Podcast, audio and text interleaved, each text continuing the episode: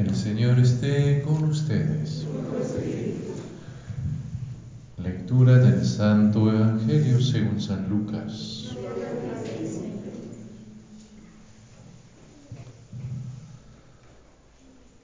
En aquel tiempo Jesús estaba a orillas del lago de Genezaret y la gente se agolpaba en torno suyo para oír la palabra de Dios. Jesús vio dos barcas que estaban junto a la orilla. Los pescadores habían desembarcado y estaban lavando las redes. Subió Jesús a una de las barcas, la de Simón. Le pidió que la alejara un poco de tierra y sentado en la barca enseñaba a la multitud. Cuando acabó de hablar, dijo a Simón, Lleva la barca mar adentro y echen sus redes para pescar. Simón replicó, Maestro, hemos trabajado toda la noche y no hemos pescado nada, pero confiado en tu palabra, echaré las redes. Así lo hizo y cogieron tal cantidad de pescados que las redes se rompían. Entonces hicieron señas a sus compañeros que estaban en la otra barca para que vinieran a ayudarlos. Vinieron ellos y llenaron tanto las dos barcas que casi se hundían.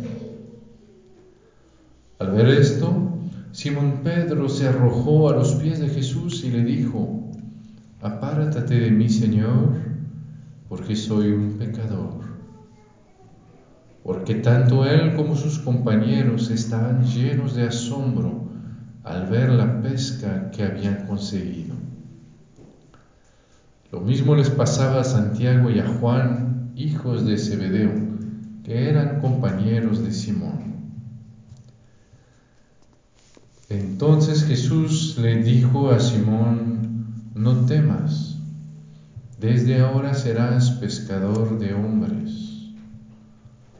Luego llevaron las barcas a tierra y dejándolo todo, lo siguieron. Palabra del Señor.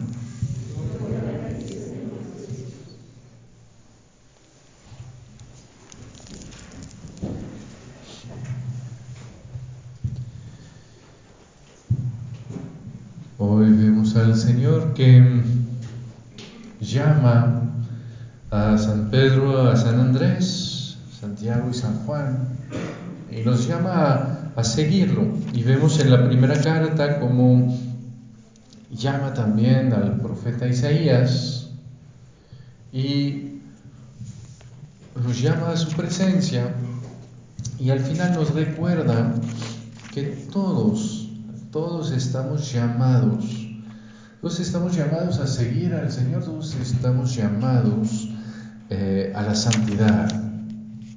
Ah, es lo que nos recuerda el profeta Isaías cuando está y escucha este santo, santo, santo del Señor, Dios de los ejércitos.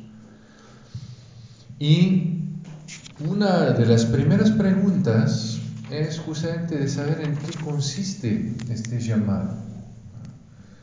Sabemos lo que nos dice San Pablo, que sin, el amor, pues yo no soy nada.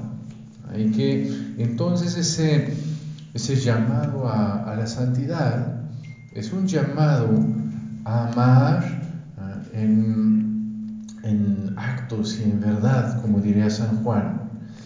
Pero entonces ahí viene la pregunta, ¿en qué consiste el amor?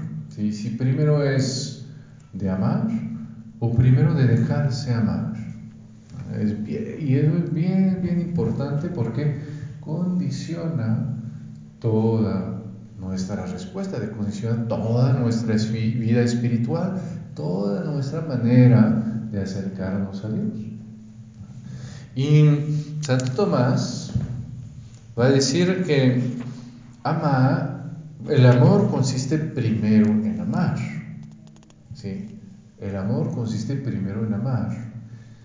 Pero a recordar que pues hay uno solo eh, que puede amar realmente el único que es amor, que es Dios.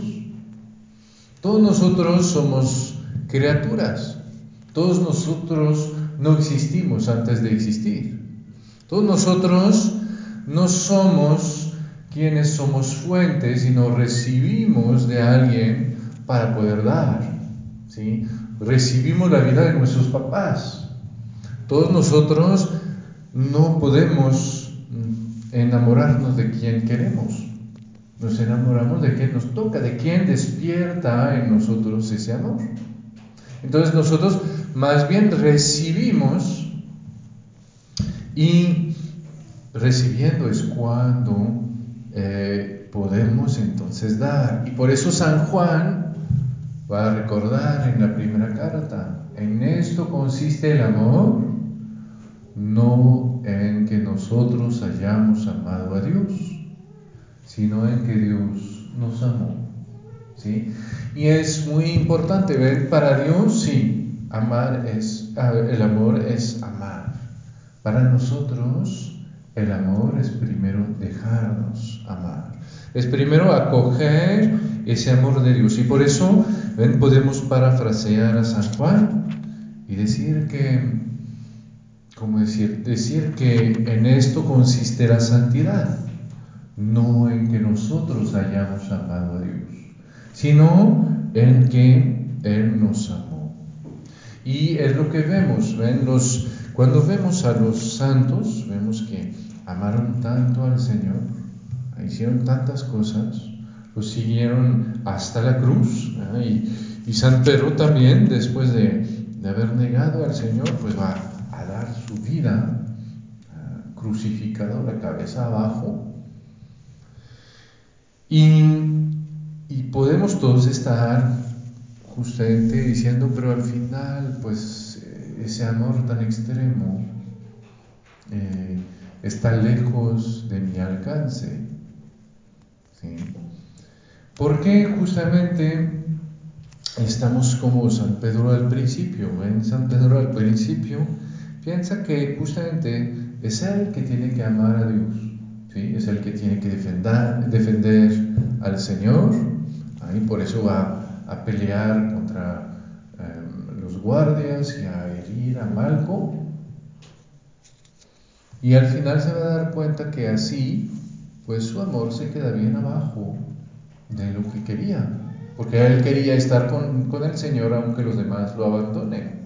Y al final, pues no va a estar. ¿Sí? Porque justamente se da cuenta de que cuando trata de amar, pues no, su amor pues llega a un límite que es mucho, mucho, mucho más abajo de la santidad. Y es cuando más bien va a descubrir que lo que realmente nos enamora, lo que realmente fortalece nuestro amor es cuando nos sentimos amados. Cuando me siento amado, soy capaz de hacer lo que sea para el otro. Y es cuando justamente va a negar al Señor y va a ver que el Señor todavía lo ama, que el Señor todavía lo mira con amor y todavía se interesa en tener su amistad, es cuando ahí sí su amor va a ser capaz de dar la vida.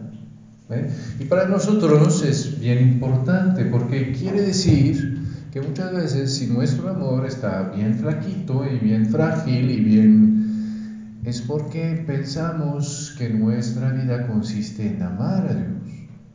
Entonces hacemos esfuerzos, echamos ganas y nunca lo logramos, ¿sí? como San Pedro. Hasta el momento que ya vemos que no podemos, y entonces que vamos a tener que dejarnos amar por el Señor tal y como somos, y ahí es cuando empezamos a enamorarnos de verdad del Señor. Y entonces ven, ese es un camino que, empieza eh, pues con ese, ¿cómo decir? Con ese llamado del Señor eh, que conlleva el, bautismo. En el momento en que, ¿cómo decir? Que me bautizan, pues el Señor me llama. Pero entonces, ven, debemos primero de descubrir que cuando me bautizan, pues el llamado que me hace el Señor es un llamado a dejarme amar. Pero ven, es, es muy importante eso, porque muchas veces no sabemos cómo dejarnos amar, no sabemos lo que quiere decir, ¿sí? Y entonces pensamos que con saberlo, ah, ya lo sé mi cerebrito, pues ya es lo que puedo hacer de, de más, ¿no? Y por eso ese amor nunca llega a cambiar mi vida. ¿Por qué? Porque el amor se necesita encarnar. ¿sí? Si alguien me dice, te amo, ¿sí? supuestamente yo sé que me ama, ¿sí? pero no siento nada y no va a cambiar para nada eh, la atracción que voy a tener por esa persona. ¿Sí? Porque de saber si siento lo contrario, pues en general voy siempre a seguir lo que siento. Entonces, ven, voy a tener que ver cómo voy a encarnar eso, cómo voy entonces a ver ese amor que llega hacia mí en todas las dimensiones de mi vida. Ver cómo realmente ese amor se hace carne, ese amor se hace real, no se queda en una idea. Y entonces, ven, voy a tener que ver qué quiere decir dejarme amar por el Señor. Dejarme amar por el Señor cuando estoy enojado, dejarme amar por el Señor cuando estoy triste, dejarme amar por el Señor en mi trabajo, dejarme amar por el Señor en, en mi familia dejarme amar por el Señor en la oración. A veces, ven, en la oración justamente queremos amar, queremos hacer. Entonces ahí estamos, ahí nos enseñaron cuando éramos chiquitos en el catecismo. Señor, buenos días, perdón, gracias, por favor, te amo. ¿Sí? Entonces ahí estamos, de rodillas, Señor, buenos días, buenas noches, perdón, gracias, por favor, te amo. ¿Sí? Pero después de un rato, pues nos decimos, pues ¿para, qué, ¿para qué hago eso? Si ya el Señor sabe todo. ¿Sí? Yo no le voy a, no, le voy a, a, ¿cómo decir? a, a decir algo que no sabe. ¿eh? No lo voy a sorprender diciendo, ay Señor, no te fijaste bien, hay algo más. No, el Señor ya lo sabe. Entonces, ¿para qué? ¿Para qué me quiere de rodillas diciéndole cosas que ya sabe? ¿Sí? Y ahí ven, poco a poco, viviendo mi vida de oración así, me voy a cansar, porque al final decir cosas que no sirven de nada, solo porque alguien lo dijo, porque este es más grande que yo, pues después de un rato no le veo mucho el sentido. Y ven, una vez una, una señora me vino a ver, me dijo, padre, es que ya no puedo, ya no logro orar. Y le pregunté, ¿por qué? Me dice, en la mañana me levanto, preparo todo para todos los demás. Después tengo que ir al trabajo, después regreso, después voy a buscar mis hijos, después les doy de comer, después hago el quehacer de la casa, después preparo las cosas para mi esposo, después tan, tan, tan, tan, tan, y al final de mi día, cuando estoy ya muerta, todavía tengo que orar. Pues ya no tengo ni fuerzas, ni ganas, ni nada. ¿Sí? Y vimos, pues sí, es que ahí todavía estoy tratando de dar. Entonces le decía, pues sí, usted está dando todo el día a los demás. ¿sí? Y él parece que el Señor es bien sádico de esperar cuando ya usted está bien cansada, que ya dio todo a los demás, y ahora dice, de rodillas y ahora a mí me das. ¿no? Además me das cosas que ya sé, pero ni modo, quiero escuchar, ¿no? Pues claro que eso no puedo vivirlo, ¿sí? Y le decía, ¿y si fuera lo contrario? Usted todo el día está dando cosas a los demás. Y si llegando a la oración fuera lo contrario, fuera justamente que no es de dar, sino es de recibir, no es de decirle cosas al Señor que ya sabe, sino es de escuchar al Señor que le dice que la ama y que justamente ya trabajó mucho, ahora Él la va a cuidar. Ahora Él va a estar para que justamente pueda descansar. Ahora Él va a estar para poder escuchar lo que tiene en el corazón y que nadie en todo el día escuchó. ¿Sí? Entonces ven, ahí sí se transforma la oración. Ahí sí mi oración se vuelve algo que me da paz, algo que me permite descansar con el Señor, algo que realmente va a ser una amistad con Él. ¿sí? Algo en que cuando le voy a decir, te amo, gracias, perdón, no es porque no lo sabe, sino es porque justamente Él está ahí y escucha y que por fin tengo a alguien con quien compartirlo. ¿sí? Ahí ya no no es lo mismo. Y ahí se vuelve el Evangelio una buena nueva. ¿sí? Ahí se vuelve justamente saber que no tengo un mendigo de más en mi familia o en mi vida que me pide más que los demás, sino que por fin tengo a alguien que se preocupa por mí, tengo a alguien que me ama, tengo a alguien que está, alguien que me escucha. ¿sí? Y entonces ven, para vivir eso, para que eso no se quede en ideas que no van a transformar mi vida, pues entonces voy a tener que ponerme a poner mi, mi creatividad, mi imaginación, ¿sí? A ver, entonces, ¿qué quiere decir eso concretamente en esta área de mi vida, la otra, la otra, la otra? y ver cómo pues justamente voy a comparar con la gente que me ama, cómo es cuando me dejo amar y cómo puede ser con el Señor. Y ven lo que nos muestra el Señor en el Evangelio. Eso es el Evangelio que está al principio ¿eh? de, del encuentro de San Pedro con Jesús. No es el primero, pero es uno de los primeros. Y hay otro que es casi igual al final, eh, en el Evangelio de San Juan.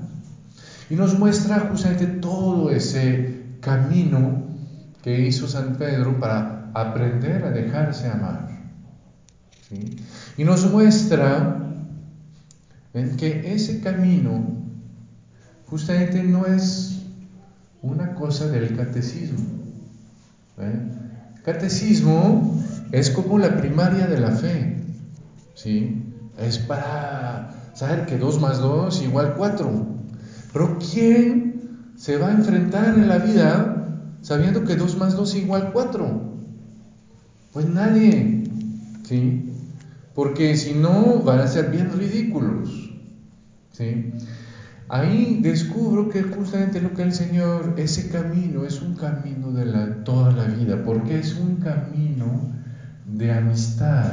Es un camino en que si me quedo con lo que sé, entonces ya ni avanzo ni me quedo, es que me regreso. ¿sí? Es que el amor, el día que no avanza, ya se está empezando a morir. ¿sí? Y con el Señor es igual. En sí, no, ¿cuál de las cosas que queremos es bien impresionante y eso se lo puedo dejar como tarea para semana. ¿Eh? Una pequeña comparación entre los años de formación que tuvieron para su trabajo, entre también las formaciones que tuvieron después, ¿sí? para quedarse al nivel, ¿sí? para, para poder quedarse competitivos. ¿sí? Los tiempos que tuvieron que sentarse a planear, a pensar, a idear, para su trabajo. ¿sí? Y hagan un pequeño paralelo ¿sí? con primero su vida de familia, ¿sí? ver qué tanto, ¿no? qué tanto estudié para eso, qué tanto tomé tiempo para planear, qué tanto tomé tiempo para, ¿cómo decir?, tener una formación que, me ayude a, mantenerme al nivel. ¿sí? ¿Qué tanto justamente em, tomé las cosas, qué tanto me senté a escribir y a pensar, a idear nuevos caminos para avanzar? Porque lo sabemos, ¿no? Todo lo que nos importa, pues lo planeamos. Todo lo que nos importa, nos sentamos y lo pensamos. Eh, hasta la carne asada, ¿no? En Monterrey, hay una parte del budget que es para la carne, otro para el asador, otro para una parte del domingo que es reservada para calentar primero, comer después y saborear entre amigos después, ¿sí? Lo que es importante en nuestra vida no es casualidad, no es algo que viene y que lo hacemos si se puede y como lo sentimos, ¿sí? Sino que al contrario, por ser algo importante, es algo que vamos a ver cómo se va a tener que encarnar concretamente. Sí, sí, digo, les invito todos a una carne asada después de misa, pero ni les digo ni dónde, ni preveo lo que vamos a comer, ni nada, pues es como si les digo una mentira. Bueno, de hecho, ¿sí? Entonces, ven, ahí descubrir que esa amistad que el Señor me, me pide es una cosa, es una cosa seria, es una cosa que realmente me puede llevar a, enamorarme muy fuerte del Señor. Pero a condición, primero de que acepte de recibir antes de dar, pero de recibir de manera seria y de manera en que justamente eh, es, lo vaya, como decir, profundizando a lo largo de mi vida. No ver que, ah, pues yo ya yo ya hice mi catecismo, pues ya sé, ya sé lo, hay que, lo que hay que saber. No, todavía quién sabe cómo tengo que transformar mi oración para que realmente llegue a encontrarme con el Señor en ella. ¿Cómo? ¿Ven cómo, cómo hacer? Hay, hay, hay un santo, hay dos santos ¿no? en la Eucaristía. Uno, el primero era San Felipe Neri. San Felipe Neri cuando celebraba tenía siempre un perrito o un gatito al ladito. ¿Por qué? Porque cuando estaba San Felipe Neri, si no tenía su gatito para jugar durante la misa, pues tenía éxtasis. ¿sí? Porque ahí tenía tanto la conciencia de que el Señor estaba ahí, que si no tenía algo que le sacara de ahí, ¡pum! éxtasis y la misa duraba tres horas, ¿no? Ahí, para que, para que vean. y entonces ven, igual, el cura de Ars tenía un miedazo, un miedote de, ir al infierno. Y, cuando tenía al Señor en las manos, agarraba al Señor y le decía, Señor, si me mandas al infierno, te llevo conmigo. Ven, eso son maneras en que justamente, como decir, recibieron ese amor y lo hicieron, lo adaptaron a sus miedos, lo adaptaron a sus, a sus maneras, lo adaptaron a su vida para que sea algo en que su amor, el amor del Señor pueda transformar su vida. Entonces pidámosle al Señor y les encargo como tarea, ¿no? Para la semana. Hacer ese pequeño, ¿cómo decir? Ese pequeño, esa pequeña comparación, ¿sí? Entre todos los esfuerzos que puedo poner en mi trabajo. Ver qué tal con mi familia. Y después ver qué tal con el Señor. Y ahí decir, bueno, ¿qué podría hacer yo como primer paso? ¿No? Quizás sentarme un rato a pensar, ¿no? ¿Qué sería dejarme amar? ¿Cómo se podría hacer eso? ¿Cómo se podría encarnar? Eh, por lo menos en una dimensión de mi vida. Y la semana que sigue lo voy a pensar en otra dimensión, etcétera. Hasta que poco a poco realmente ese amor se vuelva algo real, algo que me pueda enamorar como enamoró a San Felipe Neri o como enamoró